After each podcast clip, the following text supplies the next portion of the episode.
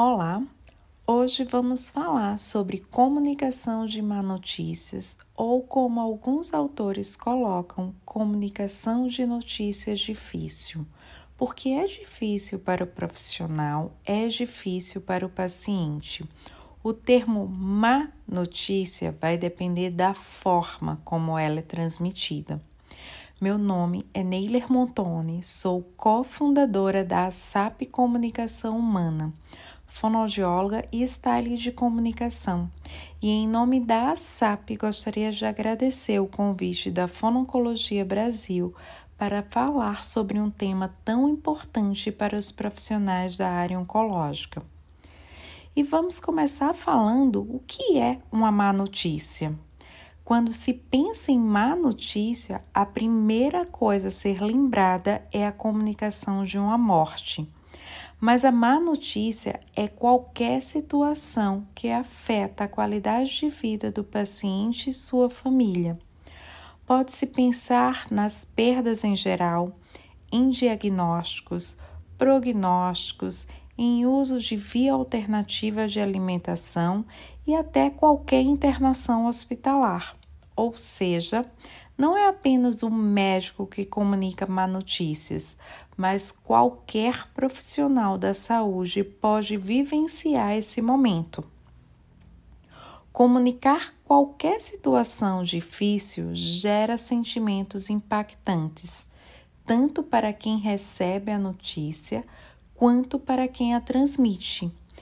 Para atingir um diálogo mais eficaz, a comunicação assertiva é primordial.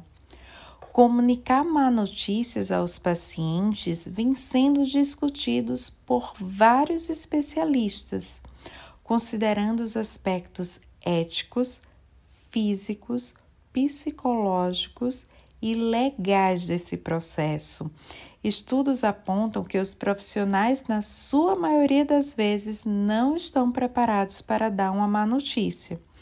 E, consequentemente, os pacientes acabam se traumatizando não pela notícia propriamente dita, mas pela forma que é notificado.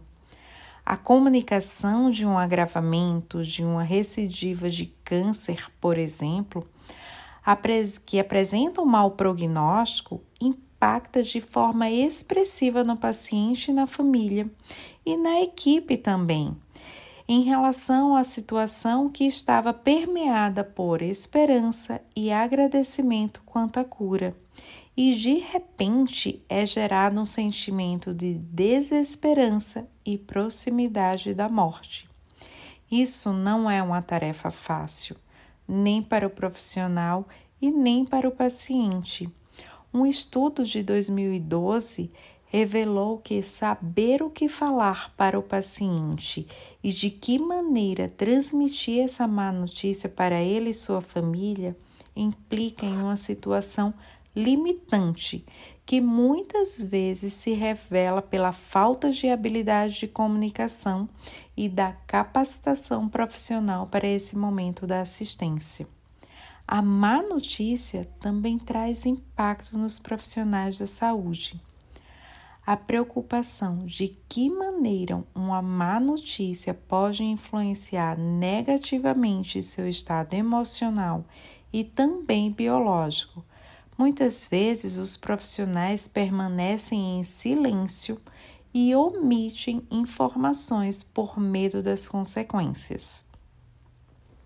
Para os profissionais da saúde, a doença ela pode ser pensada como um processo linear em relação ao diagnóstico, tratamento e prognóstico. No entanto, para os pacientes, esse processo raramente se torna linear, pois diante de cada notícia se manifesta muito sofrimento para si e seus familiares. Porém, o uso adequado de estratégia e técnicas de comunicação pode alinhar a percepção do paciente com o dos profissionais.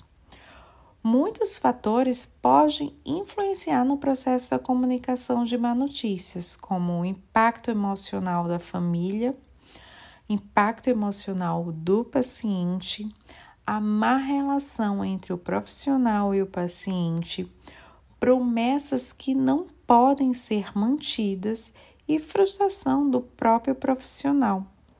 A má notícia por si só, como diagnóstico, prognóstico ou possibilidades terapêuticas, é algo que não existe isoladamente.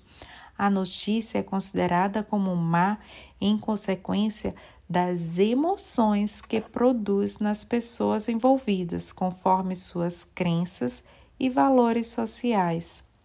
Os fatores mais importantes que os profissionais devem apresentar ao comunicar uma má notícia ao paciente são competência, empatia, honestidade, objetividade e clareza. Conhecer bem o paciente e saber sua história auxiliam muito na diminuição do impacto da má notícia. É importante saber que as má notícias não se transformarão em boas notícias, qualquer que seja a linguagem para expressá-las.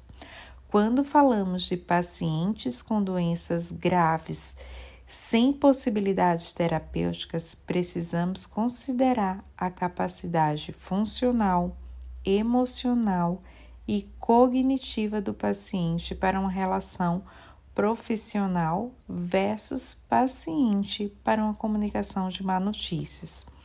É sempre importante a participação dos familiares, não só pela vulnerabilidade do paciente, como pela gravidade do anúncio da aproximação da morte, se esse for o caso. Foram criados protocolos de comunicação com a função de serem guias metodológicos para os profissionais de saúde, auxiliando principalmente nas chamadas má notícias, favorecendo a qualidade da relação profissional-paciente e auxiliando para que haja uma comunicação sincera com seus pacientes e familiares. As má notícias devem ser transmitidas com cuidado e sensibilidade, em um ambiente de tranquilidade que propicia a manifestação sincera de apoio no tempo e ritmo do paciente e da família, e sempre demonstrando abertura para dúvidas e questionamentos tanto forem necessários. Um destaque especial é dado ao protocolo elaborado por um renomado grupo de oncologistas americanos e canadenses, ligados ao MD Anderson Cancer Center. A reconhecida credibilidade dos autores e de suas instituições, consideradas centros de referência internacional na formação de oncologista e esse protocolo é o SPIKE. Este protocolo ele foi desenhado especialmente para auxiliar os profissionais a acessarem as expectativas dos pacientes antes de compartilhar as informações importantes e necessárias relacionadas ao seu estado de saúde e tratamento. Então, o primeiro passo é em relação ao contexto físico e cenário postura profissional e habilidade de escutar.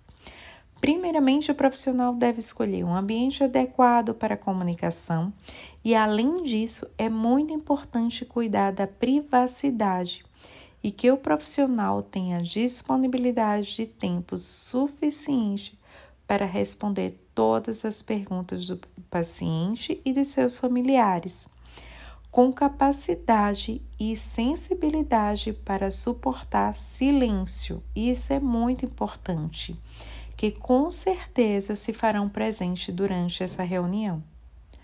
A percepção do paciente em relação à sua condição e gravidade é muito importante. É o principal princípio da comunicação de má notícias é descobrir o que o paciente já, já sabe ou imagina sobre a sua doença e tratamento, antes do profissional continuar com as informações. O terceiro passo do protocolo é a troca de informações. Este é um momento importante em que o profissional de saúde convida o paciente para uma conversa clara e muitas vezes precisará perguntar diretamente a ele o que deseja saber sobre sua doença e tratamento. É importante que o profissional fale sobre os, os achados, a doença, tratamento e caso o paciente não queira mais saber sobre este processo, acolha sua decisão e esteja disponível para responder suas questões quando desejar. Uma dica para esse momento é fique atento à sua forma de comunicação com a linguagem clara e empática. O quarto passo desse protocolo é o conhecimento, explicar sobre as questões clínicas. Após iniciar uma conversa clara com o paciente, é chegado o momento de compartilhar as questões clínicas da doença e tratamento de maneira objetiva e sensível, já que as reações emocionais podem ser esperadas após certas informações. Então, o suporte oferecido pelo profissional deve valorizar a escuta e a competência técnica, além da estrutura individual e subjetiva para lidar com essas situações críticas. Trazer o paciente para a compreensão da situação clínica atual, preencher todas as lacunas ou mal entendidos que possam surgir. Isso é muito importante. O quinto passo do protocolo é o alinhamento, o uso da linguagem, vocabulário claro e compreensível no momento em que está conversando com o paciente. A linguagem deve estar no mesmo nível do paciente e da família explicar gradualmente as informações. Importante verificar a recepção das informações, confirmar se o paciente realmente compreendeu exatamente o que foi explicado após cada parte significante do discurso. Reconhecer e acolher as reações dos pacientes conforme forem ocorrendo explorar a negação, se presente, utilizando respostas empáticas, como por exemplo: deve ser muito difícil para você aceitar essa situação, mas estarei aqui ao seu lado para enfrentar este processo. O reconhecimento e acolhimento das emoções é um dos pontos mais importantes em entrevistas sobre má notícias. É muito importante o profissional ser empático e as reações emocionais do paciente e família, pois com certeza isso deixará as situações e momentos tensos mais tranquilos e acolhedores e facilitará a exploração da situação sem causar mais ansiedade. O sexto passo é a estratégia de síntese. Na finalização dessa consulta, o profissional de saúde deve fazer uma síntese de tudo o que foi discutido, assegurar do que foi compreendido tanto pelo paciente quanto seus familiares. Muito importante ter em mente que a elaboração de tudo que foi conversado se dará posteriormente. E nesse sentido, faz-se necessário a disponibilidade do profissional para novas reuniões com o paciente e a família. Outro aspecto importante é não prometer a cura. É mais provável que o profissional tenha problema se ele prometer a cura quando não é possível ou expressar desejos não reais. A questão principal não é dizer ou não dizer a verdade, mas como a verdade será dita. Diga sempre a verdade. Nesse sentido, o protocolo descrito aqui possibilitará ao profissional de saúde dizer a verdade no tempo e no ritmo do paciente, de modo que consiga escutar e acolher suas demandas ao invés de diminuir as estratégias de enfrentamento do paciente diante deste momento tão difícil. Os protocolos de comunicação têm a finalidade de serem guias metodológicos para os profissionais de saúde, auxiliando principalmente nas chamadas má notícias, favorecendo a qualidade da relação profissional-paciente e auxiliando para que haja uma comunicação clara, sincera e acolhedora dos seus pacientes e familiares. Espero que vocês aproveitem esse material e coloquem em prática suas habilidades de comunicação. Nós da ASAP estaremos à disposição para maiores explicações e discussões sobre o tema. Obrigada!